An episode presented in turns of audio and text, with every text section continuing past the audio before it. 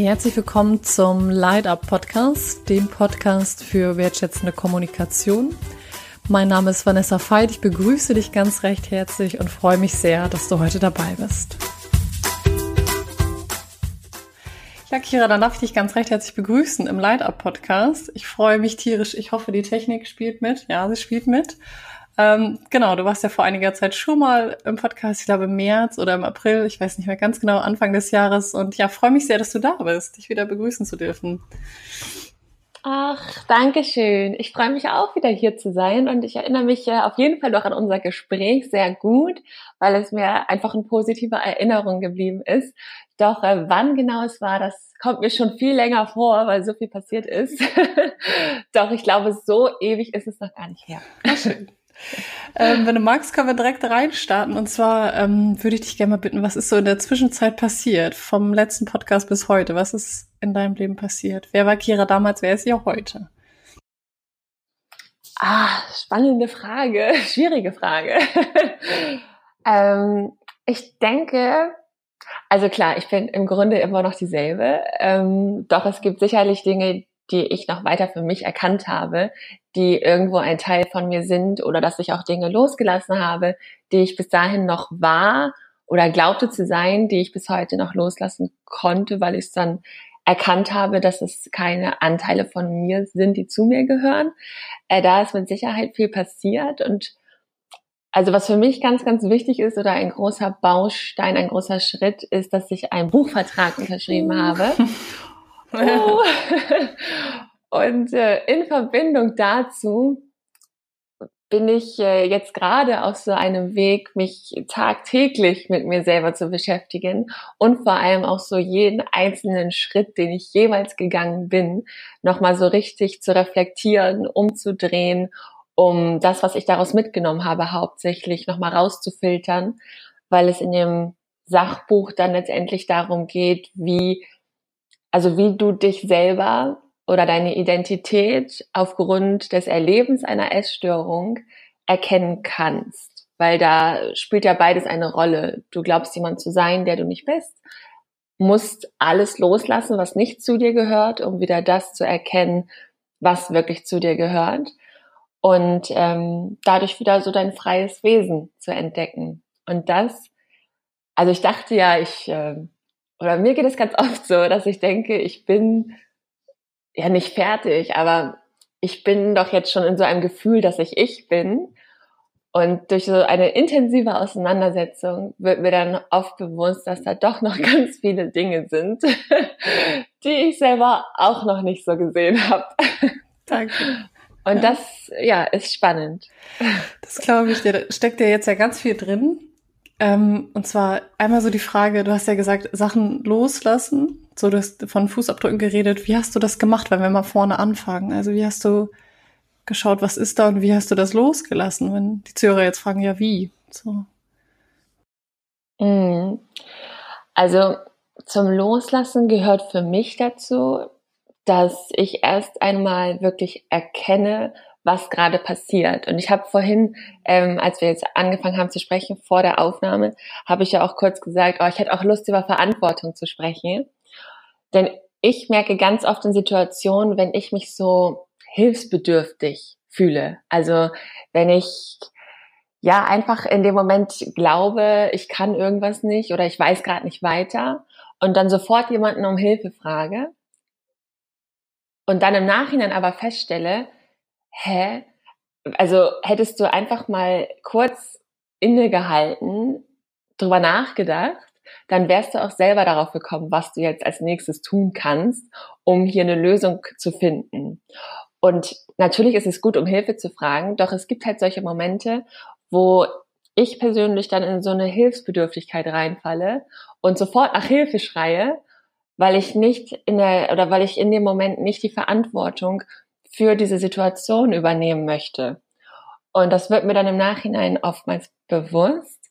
Und da gucke ich dann zum Beispiel auch im Nachhinein, okay, wer war ich in dem Moment? Also welche Identität habe ich in dem Moment angenommen oder geglaubt zu sein, so dass ich mich so hilfsbedürftig gefühlt habe und sofort geglaubt habe, mich muss jemand retten. Und das ähm, ist dann zum Beispiel eine Erkenntnis, die ich dann aus so einem Moment mitnehme. Und mit Loslassen meine ich dann, dass wir diese Identität quasi loslassen. Also diese Identität von, ich kann das nicht oder ich bin zu dumm dafür oder ich äh, bin nicht wertvoll genug oder ich bin nicht intelligent, nicht klug genug, was auch immer nicht genug, dass wir diese Identität dann durch diese Erkenntnis und das aber auch verstehen, loslassen, um für uns selber zu schauen, was ist denn gerade wirklich die Real, also was ist die Realität in dem Moment? Und dann merke ich, ja, okay, wenn ich mir die Zeit nehme, drüber nachdenke, dann fallen mir auch selber zehn Lösungsschritte ein, was ich jetzt tun kann als nächstes. Und das kann natürlich auch sein, jemanden um Hilfe fragen. Doch ich merke halt für mich selber, ob ich entscheide, jemanden um Hilfe zu fragen oder ob ich aus Not heraus und aus Angst heraus und aus diesem Glauben heraus, ich selber kann es nicht, jemanden um Hilfe frage. Also es macht einen Unterschied. Und dahinter also was dahinter steckt, für, also was für einen selber dahinter steckt, das ist aus meiner Sicht immer das Entscheidende, mit welcher Haltung wir die Dinge tun oder eben um Hilfe fragen. Also wenn ich das richtig verstehe, würdest du sagen, ist ein Unterschied, aus welcher Motivation heraus ich das mache, jemanden anders frage, zu sagen, okay, ich brauche jetzt wirklich Hilfe und ich mache das aus dem Bild, dass ich sage, okay, da habe ich jetzt gerade die Ressourcen nicht oder ob ich sage, ich kann das nicht und deshalb muss ich brauche ich deine Hilfe. Ja. Du hast gerade, Kira, ein Thema, was ich auch liebe, das Thema Haltung angesprochen. Was, was bedeutet Haltung für dich in der Kommunikation? Haltung. Ich würde sagen, also wenn ich irgendwie über Haltung nachdenke oder das für mich äh, definiere, dann hat das ganz, also hat das mit meiner Innenwelt zu tun und hat so damit zu tun, was ich, also was ich in mir trage und was ich in ein Gespräch oder auch in irgendeine Lebenssituation mit reinbringe. Und natürlich sehen wir ja auch immer den, also wir sehen ja immer so den Menschen von außen, doch die Haltung bringt jeder Mensch aus meiner Sicht mit seiner Innenhaltung, also mit all dem, was da gerade im Innen ist, in einen Moment mit sich. Und ich dachte immer, dass Haltung Meinung ist. also ich habe das irgendwie immer gleichgesetzt und ich dachte immer, auch wenn jemand, ähm, es gibt ja so Sprichwörter auch mit der mit der Haltung, also mit innerer Haltung. Und ich dachte immer, das bedeutet, das sind Menschen, die haben so eine ganz starke Meinung und wissen ganz genau, was sie wollen. Doch heutzutage bedeutet Haltung für mich ja deine deine grundsätzliche Lebenseinstellung zu egal was. Also, und das muss auch gar nicht irgendwie stark oder eine starke Meinung sein, sondern das ist einfach deine Lebenseinstellung. Wie begegnest du dir selbst? Wie begegnest du anderen Menschen? Wie gehst du auf andere zu oder eben auch nicht? Ähm, das ist, also ich finde, Haltung ist etwas, das können wir zum Beispiel auch an Menschen allein schon beobachten, ohne dass wir mit ihnen sprechen. Ich kann schon Menschen beobachten und sehen, was für eine Art der Haltung, also innere Haltung, dieser Mensch wohl in seinem Leben mit sich bringt und auch lebt. Und ähm, also es ist etwas sehr Feines geworden mhm. aus meiner Sicht, Haltung und gar nicht so was, was man jetzt so ganz krass und klar definieren kann, das besteht aus den und den und den Dingen, sondern das ist, ja, ich würde sagen, es hängt mit dem Wesen jeder einzelnen Person zusammen, die innere Haltung. Hm. Ja, danke dir. Ja. Jetzt frage ich mich die ganze Zeit, vielleicht denken die Zuhörer sich so, oh, die Haltung sich selber gegenüber. Also, dass das so, dass das so irgendwie von allen gesagt wird das ist voll leicht und mag, mög dich selber und so dieses, ähm, was würdest du sagen, was würdest du den Zuhörern oder Zuhörern mitgeben? Wie können sie das wirklich stärken, dass sie eine Haltung haben, die, die für sie ist? So, das ist. Mm. Ähm, wir hatten ja äh, letztes Mal schon schon angefangen, so über über diesen über diesen inneren Dialog zu sprechen und aus meiner Sicht ähm, also natürlich so ganz grob ist Selbstreflexion immer wichtig. doch Selbstreflexion beinhaltet ja einen inneren Dialog, dass ich zum Beispiel für mich erst mal wieder hören kann, wie ich eigentlich mit mir spreche. Und wir hatten letztes Mal über dieses Hören gesprochen. Und ähm, jetzt, während ich zum Beispiel auch das Buch schreibe, da habe ich auch so ein Stilelement gewählt, was es aus meiner Sicht auch deswegen für mich so herausfordernd macht, weil ich nämlich da genauso ein Dialogformat wähle, in dem Seele und Bewusstsein miteinander sprechen. Und ähm, das ist etwas, was ich glaube, was jedem Menschen halt so gut tun würde, wenn er wieder mehr, also mehr unterscheiden kann zwischen Kopfstimme, zwischen Bauchgefühl, zwischen Herzenswunsch und sich auch einfach traut, diese Dinge wieder zuzulassen und da einmal mehr ja Gehör reinzubringen, indem er allen Dingen, die da sind, erstmal eine Stimme gibt. Und wenn ich mir das einfach bildlich vorstelle, dann kann ich mir einfach zum Beispiel anfangen mit Kopf, Herz und Seele zum Beispiel und sich dann nur mal so ein bisschen Zeit zu nehmen und zu gucken, okay, gerade jetzt, was sagt mein Kopf? Was äh, braucht mein Herz? Und was würde meine Seele am liebsten tun?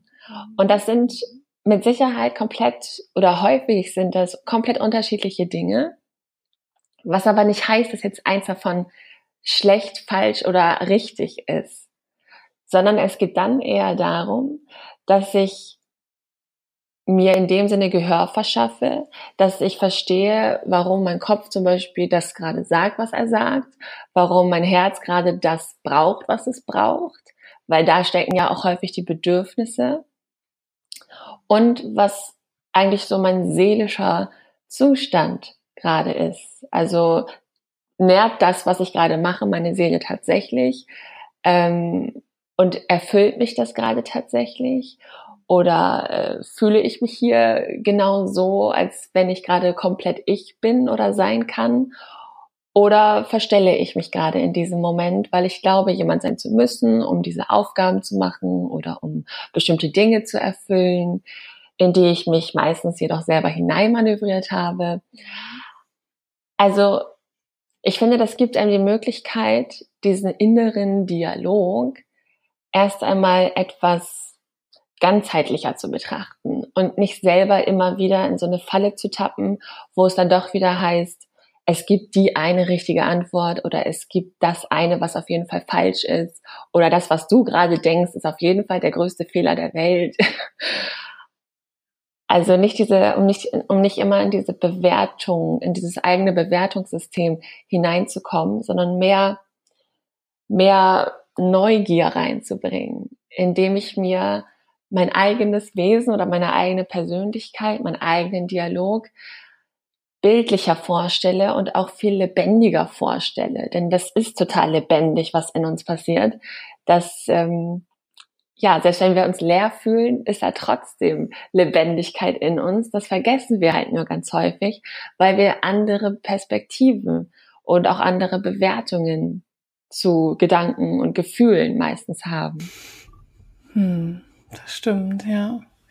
Gerade so das Bild von, äh, irgendwie kam mir gerade so das Bild eines Kinderbuches, wo du gerade gesagt hast, du schreibst ja ein Buch, aber ja kein Kinderbuch, sondern ein Sachbuch, äh, wie so ein Forscher. Und ich bin ja so visuell unterwegs, ähm, sich selber quasi als Männchen groß aufzuzeichnen und diese Stimmen mal aufzuzeichnen und zu überlegen, wer redet denn da eigentlich in mir und nicht zu sagen, okay, die ist schlecht, die ist gut, ich gerade so im Kopf, sondern zu sagen, hey, die sind alle da. Und wer hat eigentlich das Regiment in meinem ganzen Stimmenkuddelmuddel in meinem Kopf oder in meinem Körper? So, ja.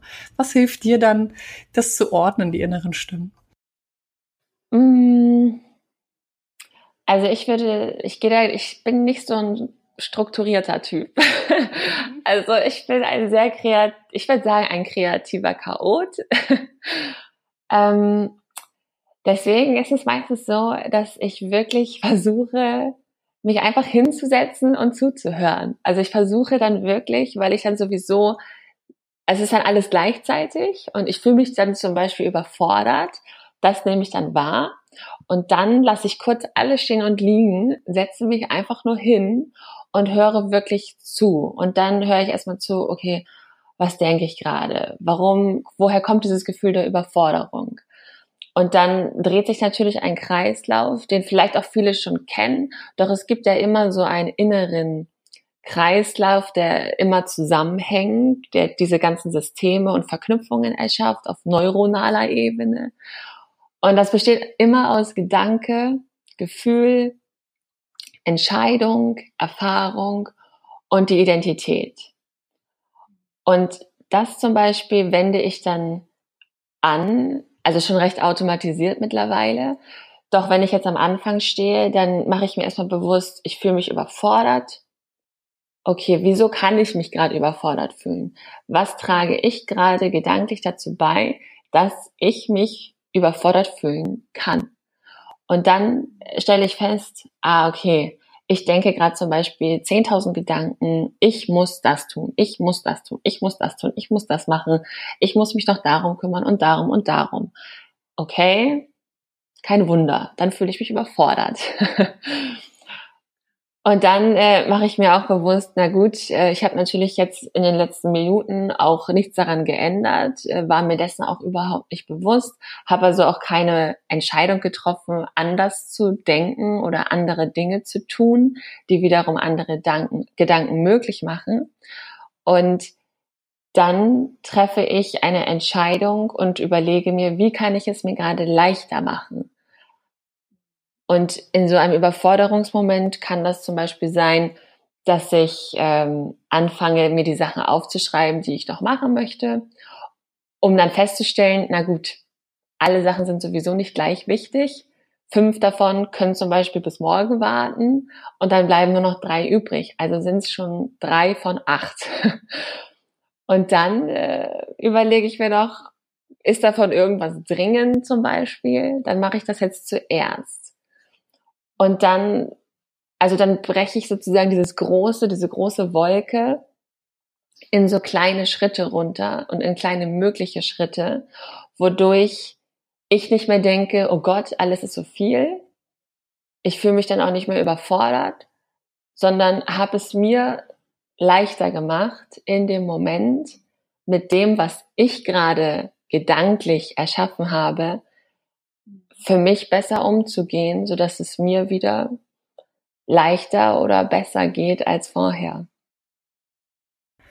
Also würdest du quasi den Zuhörern mitgeben, die Wolke dann sich anzuschauen und sie in kleine Wolken aufzuteilen?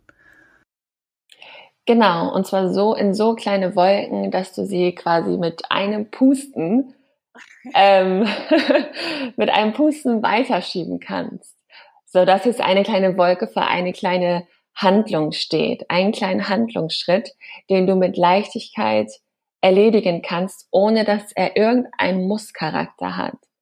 Und und da auch wirklich nicht so streng mit sich zu sein, denn ich habe zum Beispiel auch lange immer Sachen von mir erwartet, die überhaupt nicht zu mir gepasst haben. Also ich habe Sachen von mir erwartet, der, Sachen, also ein, ein Pensum zu leisten, was gar nicht, also was andere können, bestimmt. Doch ich kann es halt nicht oder es passt auch nicht zu mir.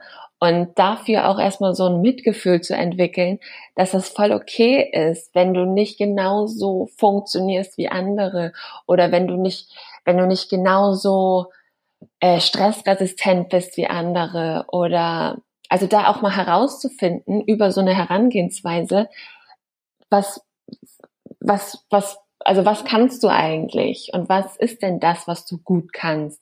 Oder du merkst dann auch, was, welche, welches Tempo tut dir eigentlich gut? Lebst du in deinem Tempo oder ob das jetzt auf Arbeit bezogen ist oder generell im Leben, aber lebst du eigentlich dein Tempo oder lebst du immer noch in so einem Strudel, in dem du mehr hinterher rennst, als dass du wirklich den Schritt gehst? Und das wird mir durch so eine ja, Selbstbetrachtung, durch unterschiedliche Reflexionsmomente, wird mir das halt immer wieder ein Stückchen mehr klar, wer ich, also wer ich bin und was ich auch brauche. Mm, ja. Danke dir, danke dir. Ich muss noch mal, was, was du beim letzten Mal gesagt hast, da hast du irgendwie gesagt, ähm, du darfst mich alles fragen oder so ähnlich, da war ich ganz gerührt ja. vorher. Aber ich, du darfst sagen, wenn das eine Frage ist, wo du sagst, du, die ist jetzt blöd. Ähm, und so habe ich so gedacht, für die äh, Zuhörer so dieses Gefühl, dass ich gerade so dachte, das hört sich so leicht an. Und der Wunsch im Podcast ist echt auch zu sagen, ja, das ist echt auch irgendwie ein scheiß anstrengender Prozess oder ein schwerer Prozess. Was würdest du sagen, was würdest du da denen mitgeben, dass das, also was, was ist herausfordernd und was hilft da, ähm, mit umzugehen? Mhm. Hm. Ich glaube, also ja, es ist natürlich immer herausfordernd und es gibt viele Momente, äh, wo ich auch denke, oh Gott, ey, was, was für eine Scheiße, also was für eine Scheiße, was mache ich hier? Oder auch was mache ich hier überhaupt? Oder was habe ich mir selber damit angetan, dass ich mich auf so einen Weg gemacht habe? Oder warum äh, kann ich nicht einfach gar nicht nachdenken, so wie vielleicht andere Menschen? Ich weiß es gar nicht, ob es solche Menschen gibt, aber ich selber frage mich das halt manchmal und ähm, denke, dieses Gefühl der Herausforderung, ich glaube, also es hatte ich super, super lange. Ähm, ich hatte es allerdings, also ich glaube, es bleibt immer eine Herausforderung, so dieser ganze Weg der Selbstreflexion und des Erkennens und ähm, den Blick nach innen richten. Doch ich glaube, dass sich die Herausforderung bei mir persönlich mit der Zeit verändert hat in reine Neugier und in reine Annahme. Also in die Annahme, dass das, also dass das Leben so funktioniert, dass das Leben ähm, in dem Sinne nicht schwer ist, sondern dass wenn ich es mir selber schwer mache, deswegen erscheint es mir häufig wie eine große Herausforderung, mit einzelnen Momenten oder Situationen umzugehen. Doch ich weiß mittlerweile auch durch andere Erlebnisse und andere Erfahrungen, dass diese, dieses Gefühl der Herausforderung genau das ist, was ich brauche, also was ich brauche, damit sich mein Leben weiterentwickeln kann oder auch ich mich weiterentwickeln darf. Und wenn ich dieses Gefühl nie gehabt hätte, dann hätte ich vermutlich auch, also nicht unbedingt äh, vieles in Frage gestellt. Denn ich glaube, durch dieses Gefühl der Herausforderung, was sicherlich jeder kennt, gibt es diese Momente, wo wir anfangen, Dinge in Frage zu stellen, wo wir anfangen, darüber nachzudenken, wie was ist mein Status quo? Äh, ist das überhaupt das, was ich möchte? Stehe ich gerade da, wo ich gerne wäre? Ich glaube, das brauchen wir, um halt ein großes Fragezeichen einfach mal über alles drüber zu stellen. Und was es irgendwie annehmbarer macht. Ich will gar nicht sagen leichter, denn es ist aus meiner Sicht okay, dass es sich schwer anfühlt, weil dieses Gefühl der Schwere bringt meistens diesen Prozess in Gang. Und deswegen habe ich dieses schwere Gefühl in Verbindung mit herausfordernden Situationen für mich angenommen.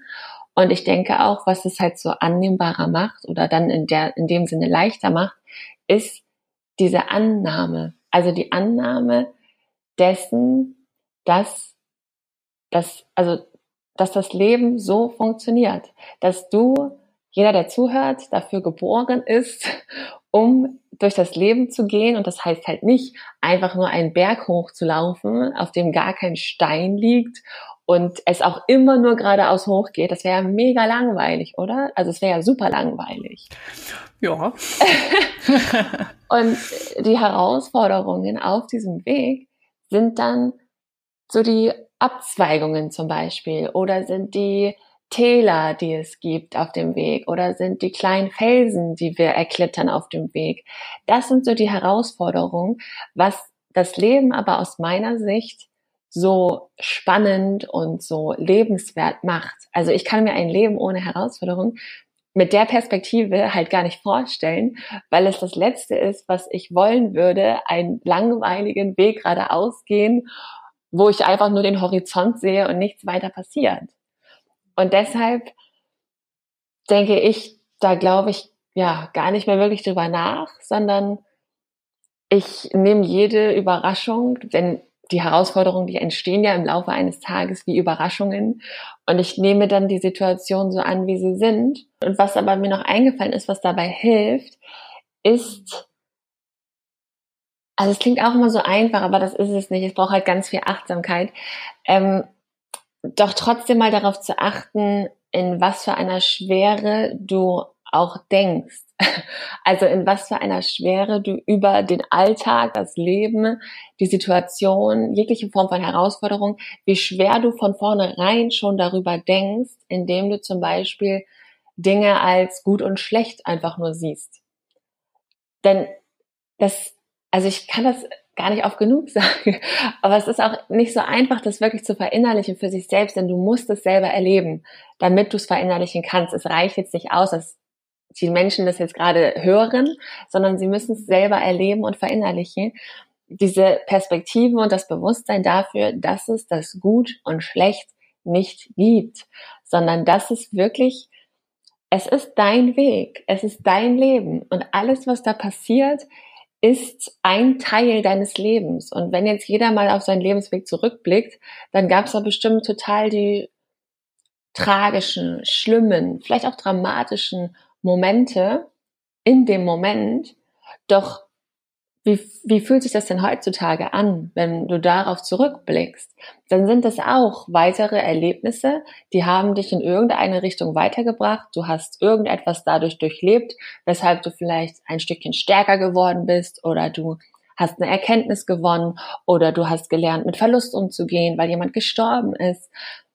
Also auch wenn diese Momente sich mal nicht so schön, sagen wir mal nicht so schön angefühlt haben, heißt es nicht, dass sie deswegen für immer schlimm oder schlecht sind oder gegen dich oder gegen dein Leben sind, sondern alles, was auch im Jetzt passiert, ist genauso wie diese Dinge in der Vergangenheit betrachtet, sind ein Teil von deinem ganz eigenen Weg.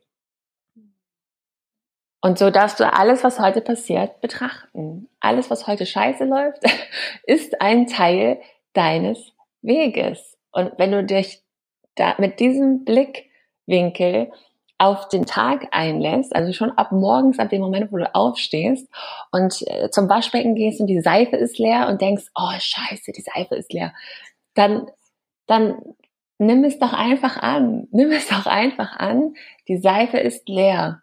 Punkt. Tatsache. Fakt. Was kannst du tun? Im Bad gucken, ob noch eine neue Seife da ist. Du kannst dein Duschgel nehmen, dein Haarwaschmittel, um deine Hände zu waschen. Du kannst äh, planen, heute einen Rossmann-Einkauf oder DM, damit wir hier keine Schleichwerbung machen. genau. ähm, ja, da, da mal wieder hinzugehen und vielleicht fallen dir dann noch andere Dinge ein, die du besorgen kannst. Hm. Also lass dich doch nicht auf die Schwere ein. Lass dich nicht auf dieses Spielchen ein, dass das und dass dein Unterbewusstsein ganz häufig mit dir spielt, was dich immer wieder aufgrund deines erlernten Trainings häufig versucht, in diese Grundeinstellung von Schwere, von richtig und falschen Dingen hineinzuziehen. Mit ganz banalen Dingen. Danke, Kira, danke. das war, ja, ja, vor allem, wenn du das gerade so sagst, ähm, das äh, beschreibt so ein bisschen den Prozess, den ich gerade habe. Und das würde ich gerne jetzt nochmal auch äh, für die Zuhörer sagen, dass es so ein, also dass es so ein Weg ist, zu sagen, ich, ich nehme diese kleinen Dinge auch nicht so besonders und so als Inspiration für die Zuhörer jetzt einfach auch so dieses, was würde ich in drei Jahren dazu sagen, würde ich sagen, ja mein Gott, dann war halt die Seife leer. So, dann ist es halt so.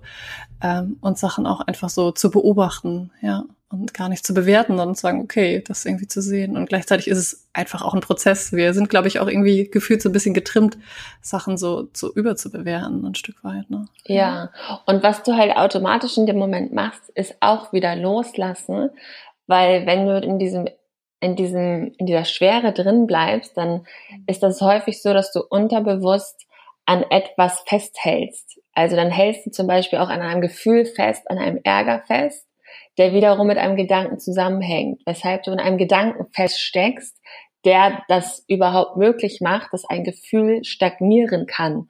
Denn so ganz äh, physisch, äh, menschlich, äh, geistig betrachtet, kann ein Gefühl nicht stehen bleiben. Also es gibt kein Gefühl, das einfach stehen bleiben kann, es sei denn, wir selber tragen dazu bei, dass wir gerade selber ein System bauen, wo das Gefühl dann festgehalten wird.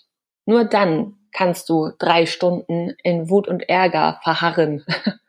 Ansonsten kannst du das nicht. Und diese Momente haben dann auch gar nichts mehr mit Fühlen zu tun, denn du fühlst schon gar nicht mehr das, was du wirklich fühlst, sondern du kreierst diese Innenwelt in dem Moment, zu der das Gefühl von Ärger oder Wut dann gerade dazugehört.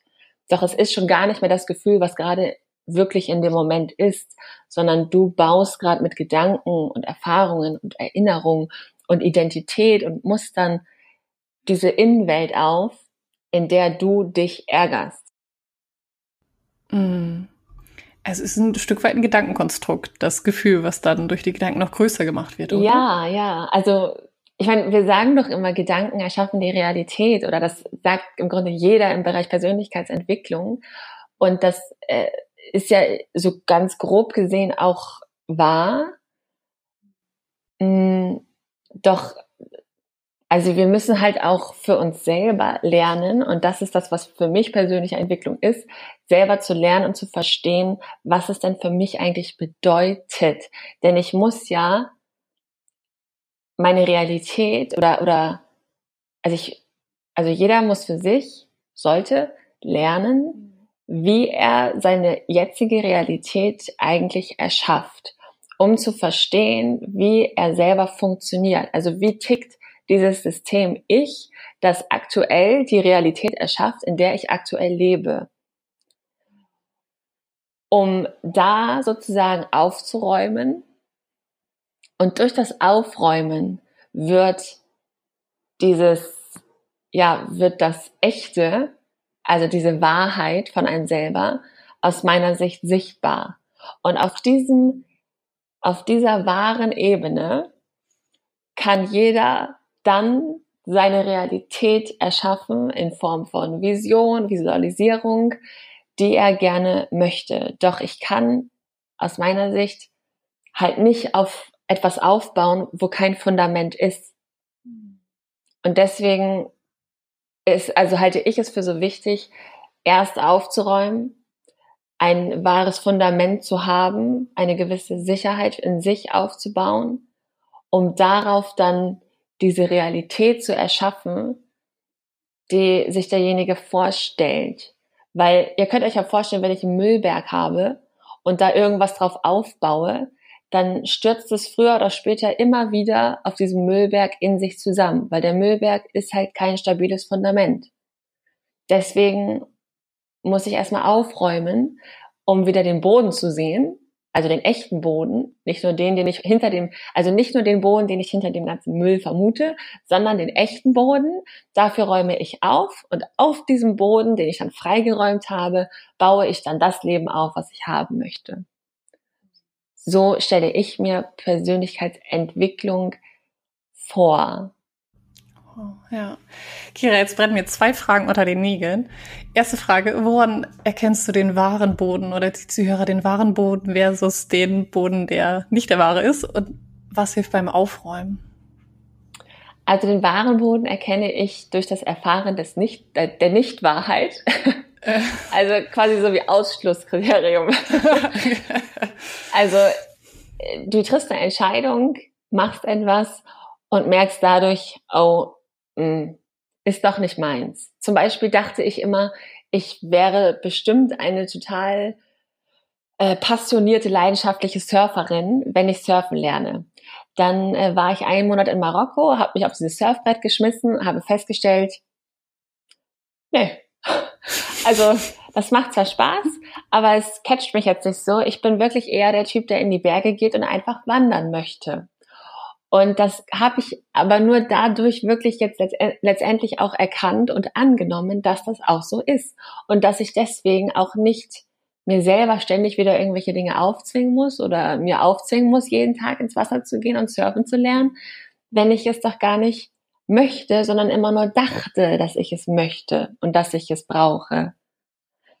Also durch also jedes Erlebnis im Grunde bringt sich deiner Wahrheit näher, weil du immer, wenn du Dinge tust, erst das Gefühl dafür bekommst, wie es sich für dich anfühlt, das zu tun und auch der Mensch zu sein mit dem, was du gerade tust. Denn ansonsten denkst du ja nur darüber nach, ohne zu wissen, wie es sich für dich anfühlt. Und so erfährst du halt nach und nach durch alles, was du im Leben machst, erkennst du, okay, das ist ein Teil von mir, das ist doch kein Teil von mir, obwohl ich dachte, es wäre einer. Aber so, und deswegen glaube ich halt auch, dass wir ein Leben lang in so einer Entwicklung stecken.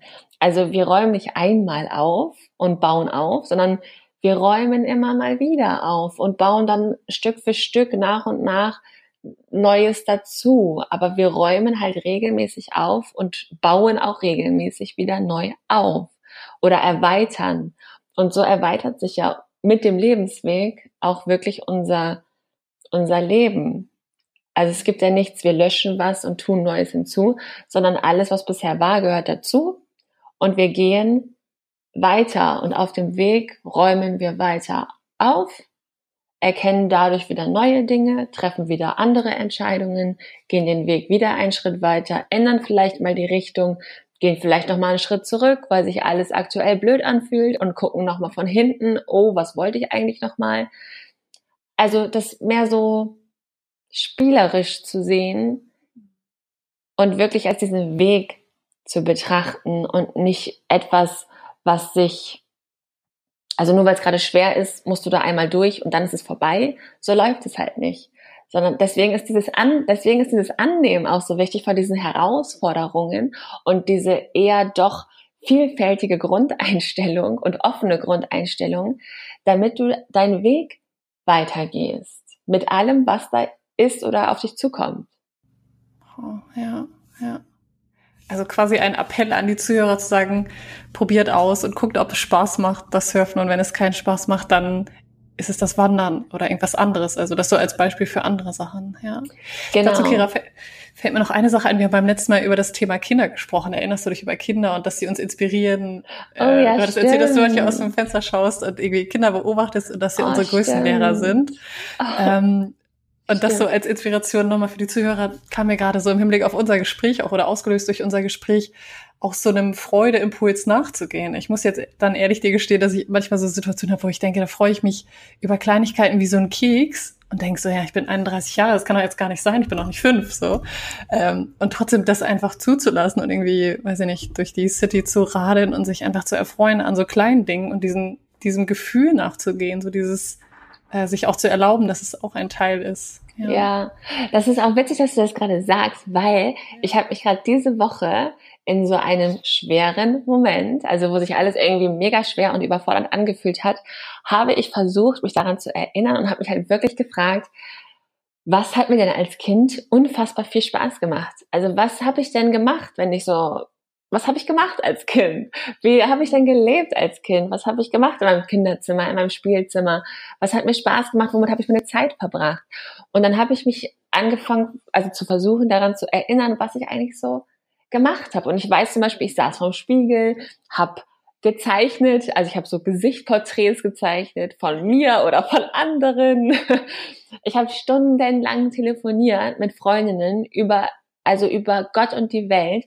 Und wie selten nehme ich mir dafür zum Beispiel heutzutage Zeit, obwohl ich weiß, dass es mir so unglaublich gut tut, in gerade solchen Momenten, wo ich mich in mir so schwer fühle, meinen Kopf aufzumachen und einfach locker flockig mit jemandem über Gott und die Welt zu quatschen. Das, also das, ich denke dann häufig in dem Moment, das ist auch anstrengend, obwohl es das eben nicht ist. Und ich habe mich dann daran erinnert und wusste genau, ah ja, stimmt, das äh, würde mir jetzt gut tun. Auch wenn ich glaube, oh, das ist eine Anstrengung zusätzlich, weiß ich ja, es ist total befreiend, einfach mit jemandem zu sprechen und das auch einfach rauszulassen, was ich gerade, was ich gerade selber in mir trage, damit ich meinen Blick wieder öffnen kann und nicht diesen Tunnelblick behalte. Also das frage ich mich häufig also dass ich mich so an mich als Kind erinnere und mich dann frage, was habe ich da so gemacht? Was hat sich da leicht angefühlt? Wo hatte ich Spaß? Wo hatte ich Freude dran? Hm. Das ist ja eine Frage für die Zuhörer, die wir denen einfach mal mitgeben und sagen, wenn sie Lust haben, mal zu prüfen, was machen sie richtig, was machst du richtig gerne und worauf hast du Lust so. Und das muss ja auch nicht zwei Stunden dauern. Und zwei Stunden Porträtmalen ist übrigens schön, haben wir es gemeinsam. Ist bei mir aber später erst angefangen. Ähm, das kann ja auch was zwei Minuten sein, dass irgendwie die Zuhörer sagen, ja, ich mache jetzt mal zwei Minuten äh, weiß nicht, hüpfe ich durch meine Wohnung oder so. Ich weiß es nicht, mach mir ein schönes Lied an, ein Lied, was ich in Kindertagen geliebt habe. So, das hat ja auch was mit dem Wert des Lebens. So das Thema des Podcasts ist ja wertschätzende Kommunikation, den Wert des Lebens auch zu feiern in den kleinen Dingen und das einfach ähm, als Wert zu sehen. So. Ja, ja, auf jeden Fall. Und ich glaube, dass dieser Wert, was heißt nur, obwohl doch, also für mich mittlerweile, ähm, weil ich habe mich, ich habe mich immer gefragt, warum sind mir so materielle Dinge so egal? Also warum bin ich manchmal auch so, ja, also warum gehe ich manchmal auch mit materiellen Dingen nicht so um, wie ich eigentlich gerne mit ihnen umgehen würde, weil sie dann doch was wert sind. Und ich habe dann festgestellt, die sind mir nicht egal, doch sie haben auch nicht den Wert, wie sie vielleicht für andere haben. Also ein Auto zum Beispiel. Andere haben so eine Beziehung zum Auto. Und für mich ist ein Auto eine Kiste mit vier Rädern, die einfach anspringen darf und fahren soll von A nach B. Und mir persönlich ist da also wirklich komplett egal, was was für eine Marke oder ähm, welche Farbe. Wenn sie mir gefällt, ist es schön, aber wenn nicht, dann ist es auch nicht schlimm. Also ich habe da halt, ich habe da ganz andere Dinge, die für mich wichtig oder wertvoll sind, was ich aber auch erst mit der Zeit erkennen durfte, weil, und das ist, glaube ich, auch so wichtig, wir sind alle mit Werten aufgewachsen und haben Werte mitbekommen, was nicht bedeutet, dass das für immer deine Werte sein müssen. Und was auch nicht bedeutet, dass es deine eigenen Werte sind. Doch wir können halt daran, dass wir Werte mitbekommen haben, überhaupt für uns erkennen lernen, was unsere eigenen Werte sind, indem wir die mitbekommenen Werte in Frage stellen und uns halt zum Beispiel fragen, naja gut, für meine Eltern war vielleicht das Auto oder der Job total wichtig, dass man viel Geld verdient oder ähnliches, was ja bei einer gewissen Generation meistens der Fall ist. Und jetzt kommst du hinterher als Kind und darfst in deinem Leben dir die Frage stellen, ist mir das wichtig? Ist es für mich wichtiger, einen Job zu haben, in dem ich mich wohlfühle, oder ist es mir wichtiger, einen Job zu haben, mit dem ich X Summe verdiene, um vielleicht das und das Leben zu führen oder mir diese oder jene Dinge zu kaufen oder andere, anderen Dinge möglich zu machen. Du darfst dich halt, du darfst das in Frage stellen, ob das auch deine Werte sind und wenn ja, wie du diese Werte lebst. Denn nur weil wir ähnliche Werte haben, also auch du und ich könnten jetzt ähnliche Werte haben, doch das muss nicht bedeuten, dass wir, dass unser Leben deswegen gleich aussieht. Denn wir definieren unsere Werte individuell und wir erfüllen unsere Werte auch individuell und wir leben unsere Werte individuell.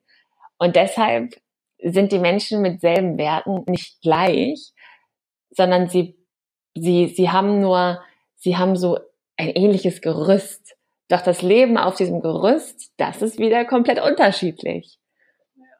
Doch diese Werte sind deswegen aus meiner Sicht auch wertvoll, einfach mal für sich so ein bisschen mehr, ja, mehr Sichtbarkeit reinzubringen und auch, auch mit, mit Fragezeichen zu hinterlegen, da sie irgendwo ja doch ein, ja, so ein bisschen wie Eckpfeiler sind, auf denen wir oder nach denen wir häufig ausrichten.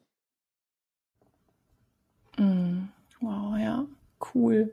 Vor allen Dingen das Thema Werte, so als Inspiration für die Zuhörer, das auch zu prüfen, welche habe ich eigentlich und auch, dass sie nicht absolut sein müssen. Ne? Also vielleicht haben wir beide den Wert Respekt oder irgendwie äh, Pünktlichkeit, so das ähm, und dass es trotzdem nicht immer so sein muss, dass das nicht in Frage gestellt wird, wenn wir jetzt irgendwie uns um neun verabredet hätten und um zehn nach neun, dass es trotzdem den Wert nicht in Frage stellt, dass ich dann nicht sagen würde, oh, okay, das aber oder du sagst von mir, dass äh, ich den Wert nicht lebe, sondern dass es auch okay ist, den mal nicht mhm. zu leben. So, ja. ja.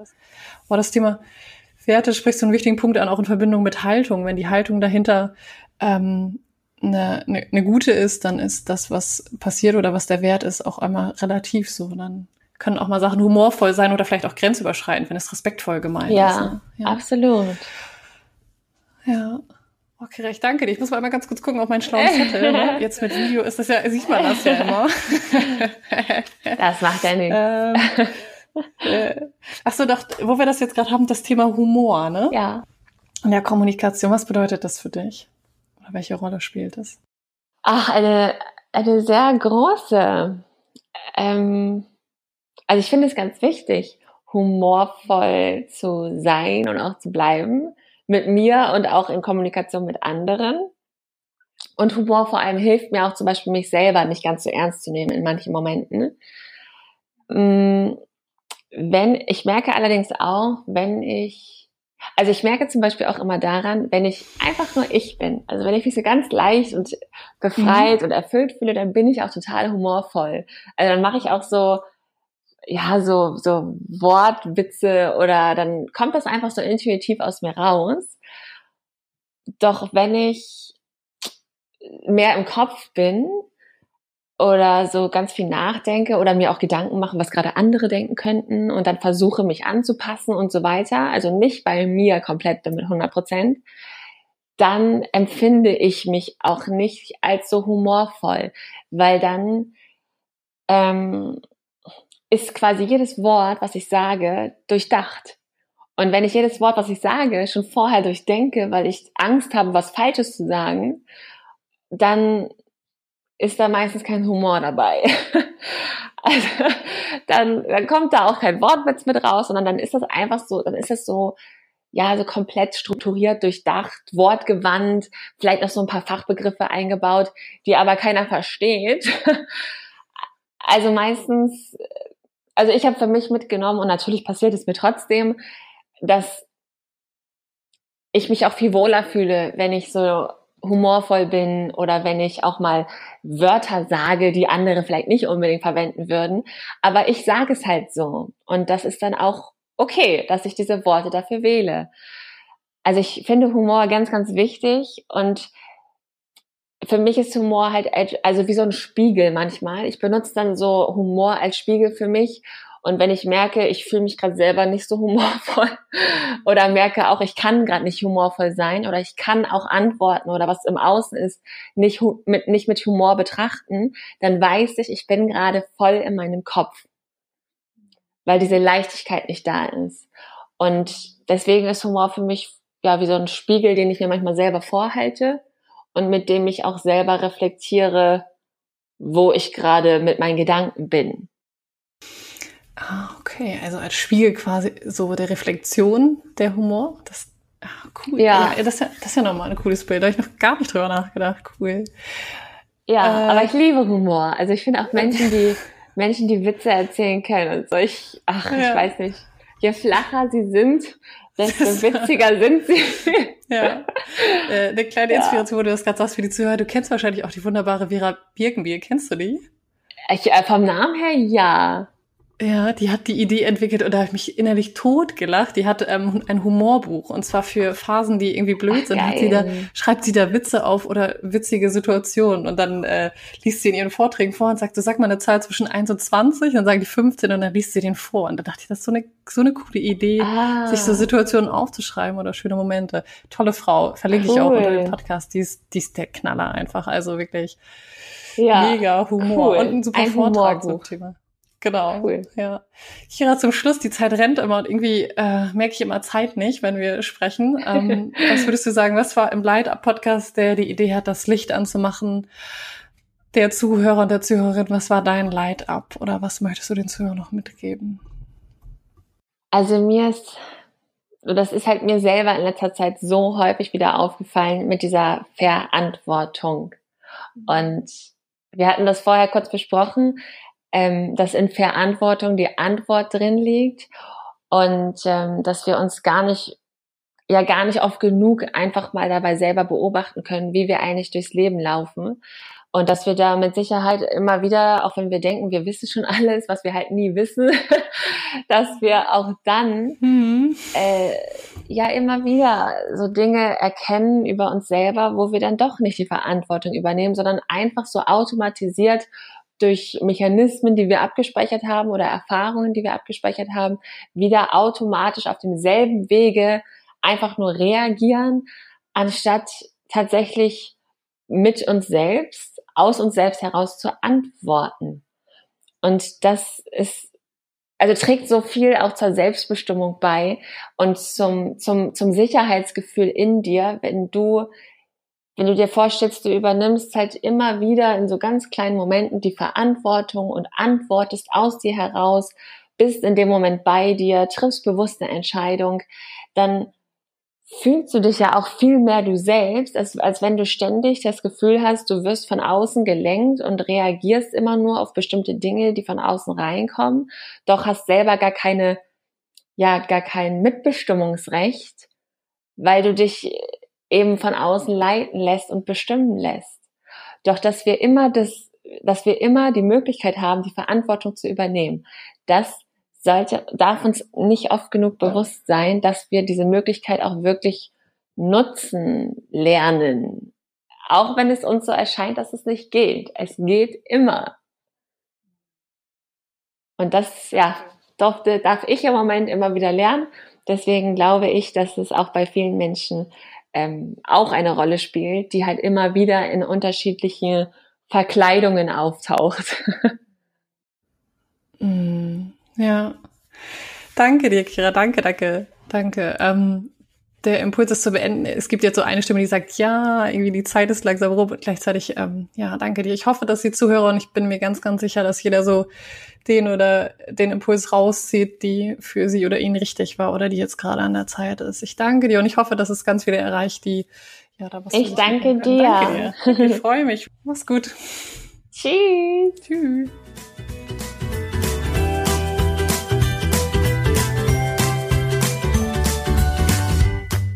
Für mehr Infos zu meinen Trainings und Einzelangeboten schaut gerne auf vanessafeit.de vorbei.